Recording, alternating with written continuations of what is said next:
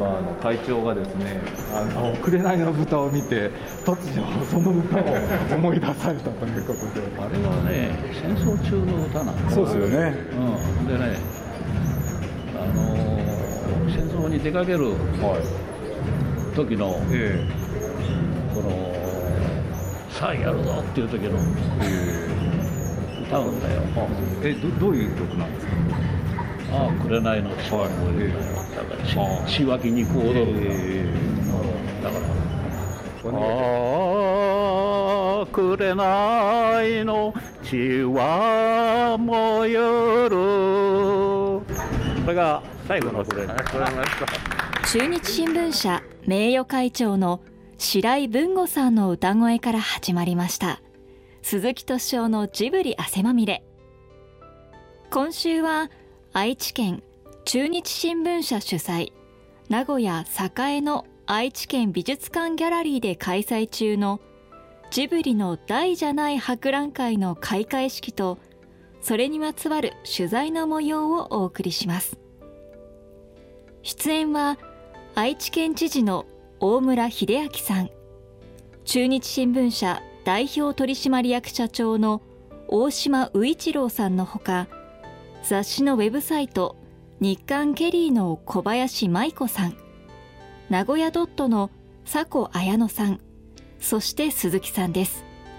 まずはこんなお話から。はい、えー、皆様こんにちは。え愛知県知事の大村秀明です、え主催者を代表いたしまして、えご挨拶申し上げます、えいよいよですね、えジブリの大じゃない博覧会が、え開催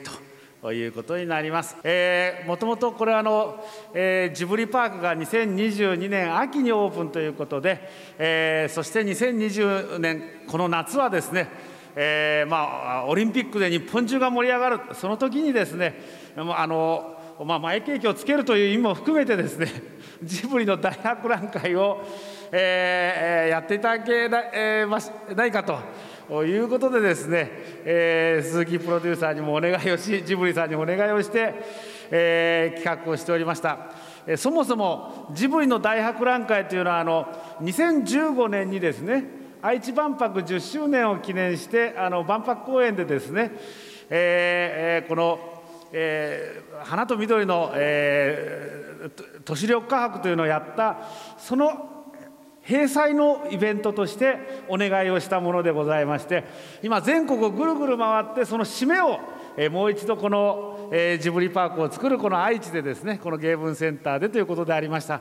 えー、ただ残念ながら、えー、今年はあの新型コロナウイルス、えー、感染症ということで、えー、今年の春そして夏とですねえー、日本中のいろんな展覧会もイベントもですね、えー、自粛中止という形で、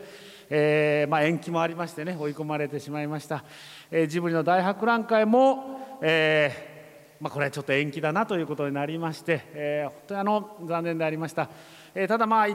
第1波がま4月にねこう落ち着きを見せてきたもんですから、え、5月にですね、え、ご無理を申し上げてえ、中日新聞さんそしてあのスタジオジブリさんにお願いをして、まあ、ちょっと小ぶりでもいいから何かできないかということでお願いをしたところですねこれだけの短い時間で、えー、の中でもかかかかりませず、えー、もう本当に内容の濃い、えー、中身でですね、えー洒落た名前でね大じゃない博覧会という名前を付けていただいて、えー、企画をしていただきました。心から感謝申し上げたいと思います、えー、私もこの後内覧、まあ、内容はちょっと拝見しましたけどもいやこんなにこんなにこってりした中身かなとなんか名古屋飯に近いかなと思いましたけども、えー、楽しみでございます、えー、ぜひこの夏休み9月の頭ですのでね、えー、多くの皆さんにこのえー、子どもさんそして家族連れ多くの皆さんに若い人も含めて多くの皆さんにこのジブリの素晴らしい、えー、大じゃない博覧会もお楽しみをいただければありがたいと思います。えー、なお、えー、ジブリパークはですね、えー、いよいよ2022年秋をオープンを目指して、えー、青春の丘エリアジブリの大,、倉庫エリアそしてどんどこ森エリアの3つのエリアをちょうど1週間後、えー、来週の7月28日に、えー、万博公園におきまして、え起工式をえー、行います、えー、もういよいよですね建設着工ということで形で見えてまいりますこの今回の博覧会の一番最後のコーナーにその完成の模型図からスケッチというものも、えーね、あの作っていただきましたので、えー、これも大いに楽しみにしていただけるんではないかというふうに思っておりますのでよろしくお願いいたします。でも最後に今回の博覧会あのえー、やはりこのコロナウイルスの関係ありますので感染防止対策は徹底をさせていただきます。えー、1日の入場者もねあのネット予約で、えー、まあのさせていただきますしまたあの、えーえ消毒とかね、まあ、あのいろんなこの、え防止対策もしっかりとっていただいて、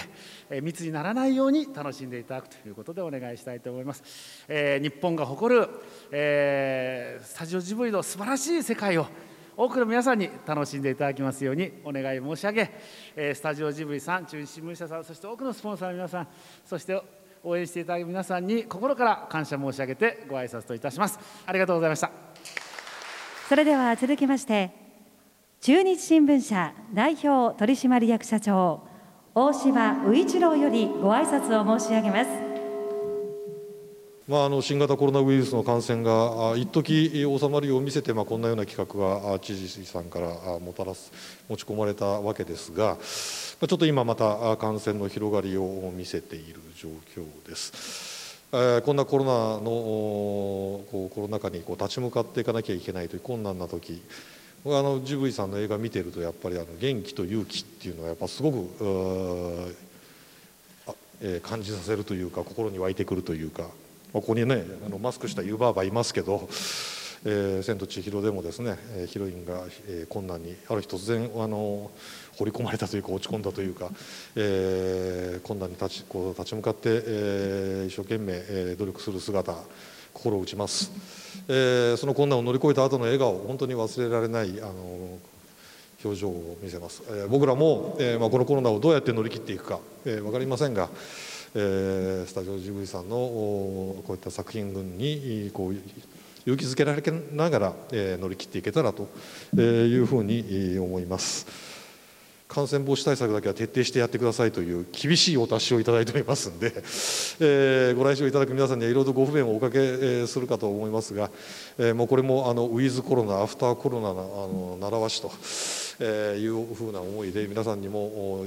少しずつ慣れていっていただけたらというふうに思います。あの展示物もなるべくソーシャルディスタンスを取ってもらっています。えー、ご覧いただく方も、えー、場内でもあのソーシャルディスタンスマスク着用手洗いうがい、えー、いろいろとお願いしたいと思いますので一つご協力の方はあの一刻も早くねあのこういった感染症から我々も克服できるようにこういった場でもそういった行動を取る習慣をつけていきたいものだというふうに思ってます。本当にあの急なことではありましたがこれだけ多くの方に方にご協賛もいただきました本当にありがとうございました。えーまあ、どうしてもあのソーシャルディスタンスということで、えー、1日にあのご入場いただける方にも限りがありますが、えー、一人でも多くの方に大じゃない博覧会をご覧いただいて、えー、勇気と元気をもらっていただけたらというふうに思います。本当にいろんな方にお世話になりました。ありがとうございました。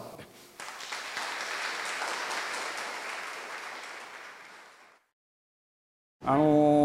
今までね、まあ、ジブリで一体いくつの展示をやってきたのかあの僕も覚えてないぐらい数がある。でその中からエッセンスをこうやって取り出して、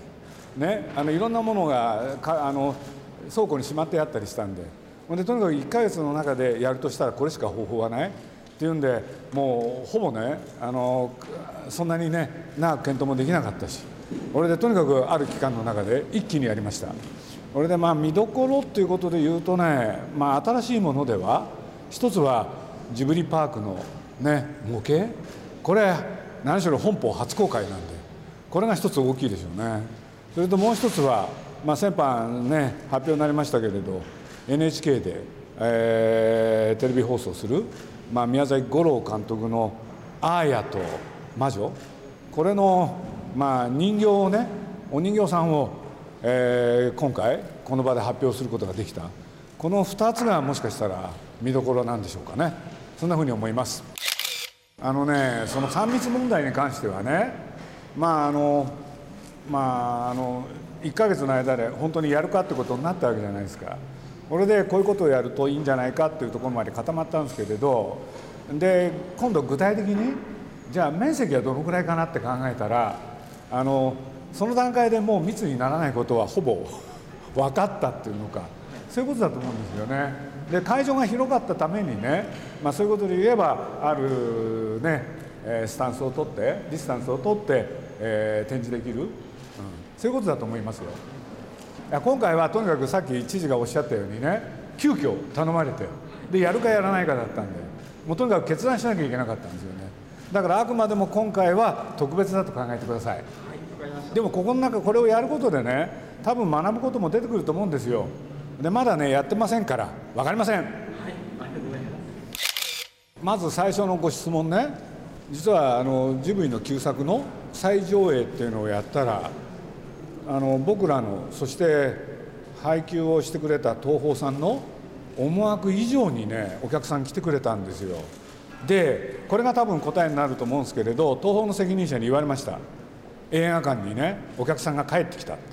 これはジブリさんのおかげだって。それは嬉しかったです。これがまず最初の答えだと思うんですよね。で2つ目はねまあコロナをねどうしていったらいいかっていうのはこれは本当に難しい問題で誰にもその正解はなかなかねあの持ちにくいと思うんだけれど僕はもしかしたらね、えー、そういうものへのある考えるヒントそういうのを出していくのが映画とかそういうものの役割じゃないかなと。そんなふうに考えますだからまあ先ほどね、まあ、実は「アーヤと魔女」っていうのもね、まあ、ある時に発表して今回展示の中に入れてあるんですけれどねまあ、実はあの僕が一番心配してたのはやっぱりコロナの前と後では映画のテーマも変わってくると思うんですよ。そうすると今ね作ってたこの「アーヤと魔女」それに耐えうることができる作品になるのかどうなのか。これでまあ先般出来上がった作品を見てこれならやっていける？そう思えたのが僕には嬉しかったですね。はい。まああの大じゃないわ。ダジャレだと思ってください。もうね時間なかったんですよとにかく。でなタイトルをなんか決めなきゃいけなかったんですよ。それで僕はパッと思いついたんですよ。大じゃない博覧会って。これがね真実なんです。じゃあ1ヶ月の間でさっき申し上げたでしょ？普通最低でも準備期間って1年から3年必要なんですよ。それをたった1ヶ月でやらなきゃいけない。だとしたら過去に作ってきたものをね上手に組み合わせてやるしかなかったんですよ。わかります？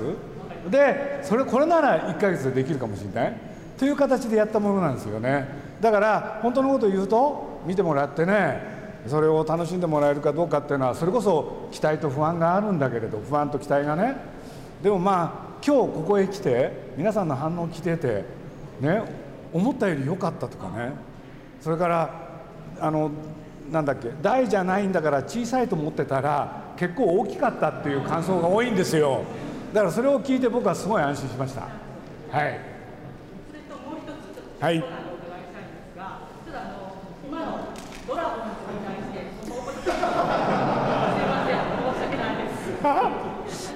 え？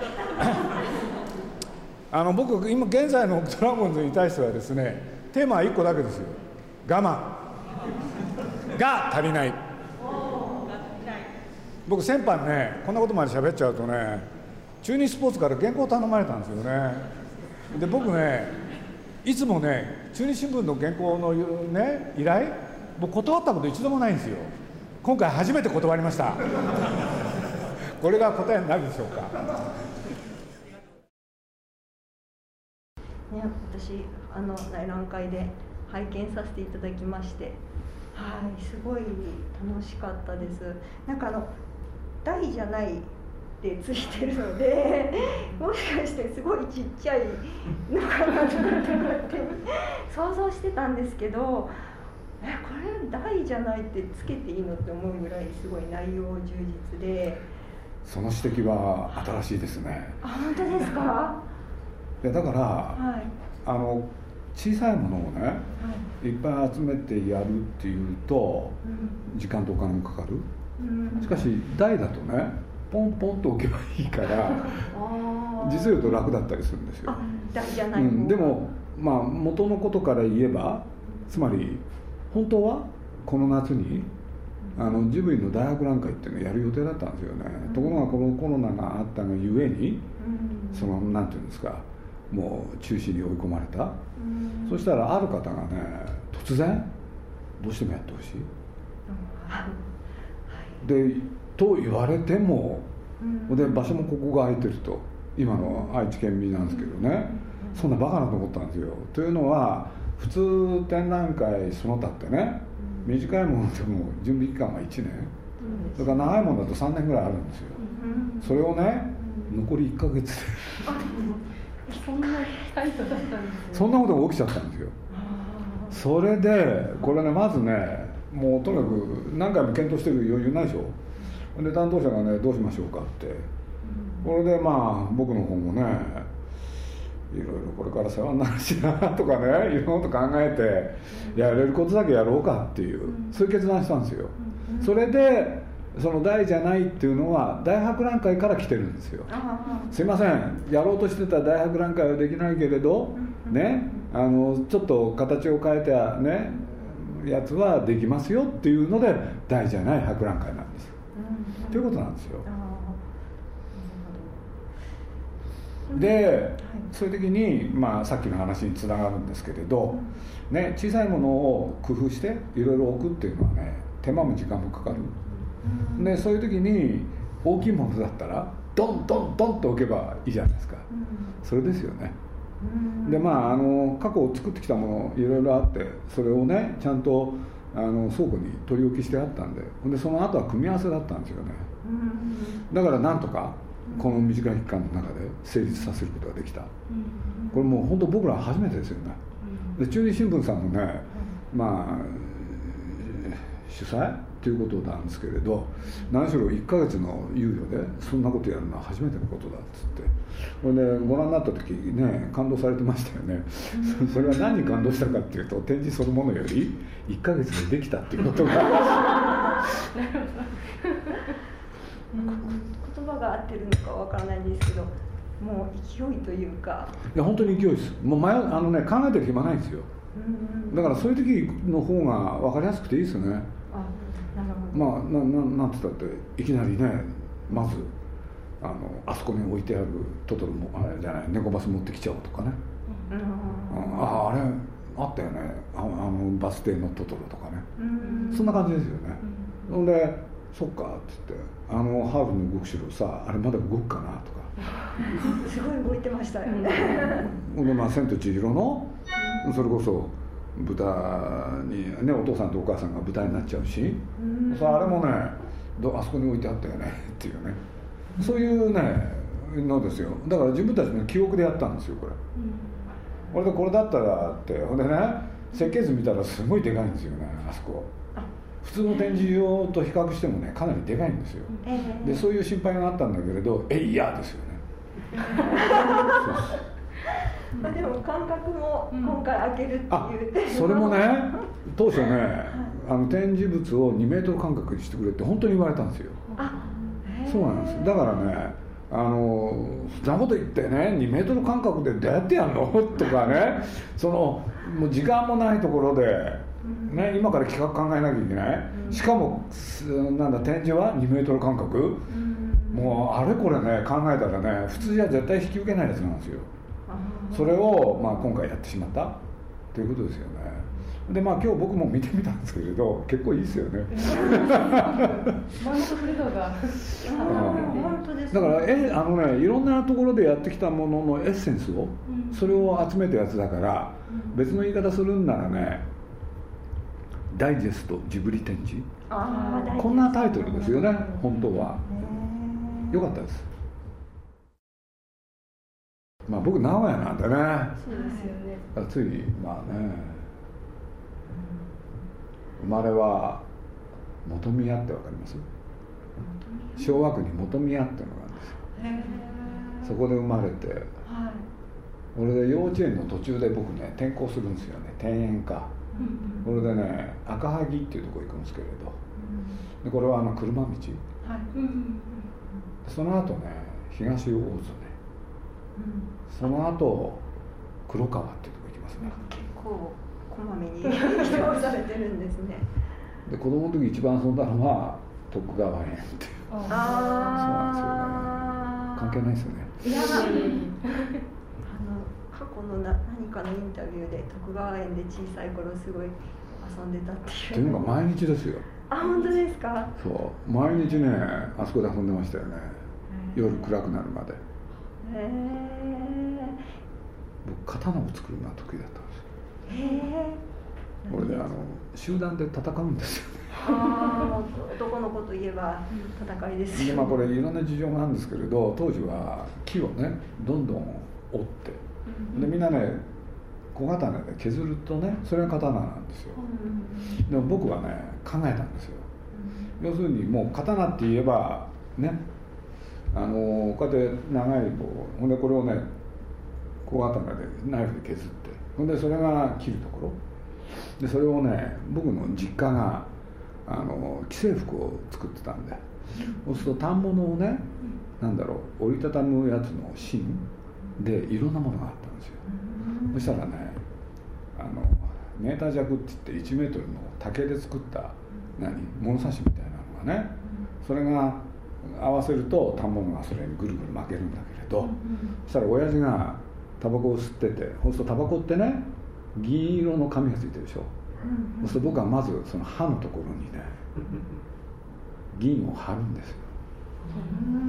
これで唾をつけてそれであの段ボールのああのね芯で丸いやつがあるとそれをペタペタにしてね黒く塗ると鞘になるから。で刀になるんですよね。でその刀を作ってそれをみんなにね配るんですよ。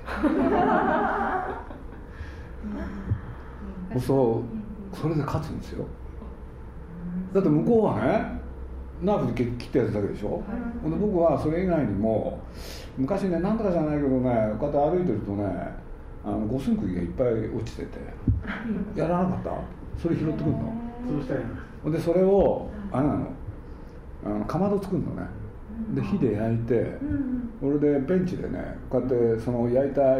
釘をね必ず打つの。先が尖るでしょ。そう落ちてる針金があってそれで十字手裏剣作るわけうん、そう簡単に言うと殺傷力があるんだよね。でそれをいっぱい作ってみんなでそれを持つわけ。それからあと弓？でその刀でしょ？手裏剣でしょ？それから弓？でそれを持って相手と対峙するわけ。で相手は刀だけだからそれでおじけつくわけよ。で抜いたらね銀色なんだもん。徳川園の中のいろんな木が生えてるでしょ？その上の方にアジトを作って木が生えてるでしょ、うん、そこでこうやってねピッてやるわけ。僕ねそういう音まで覚えたの。いいですか？静かに。静かに。刺さったみたいな音でしょ？結構鮮明に覚えてらっしゃるんですね。そういうだって楽しかったもん。記憶っていうか音とか感覚とかそういったものをすごいね鮮明に僕そういうのがね好きだったんですよね。あれね子供の時そういうの好きでしたね。でも僕を育んでくれたのは徳川園なんですよ。本当にね毎日遊んでた。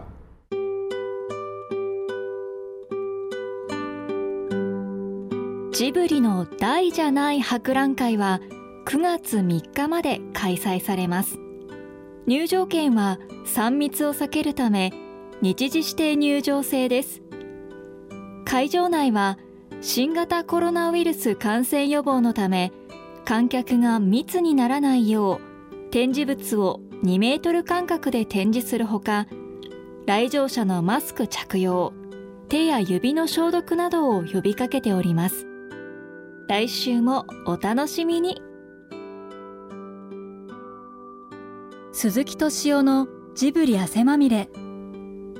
この番組はウォールト・ディズニー・ジャパンローソン日清製粉グループ au ブルボンの提供でお送りしました。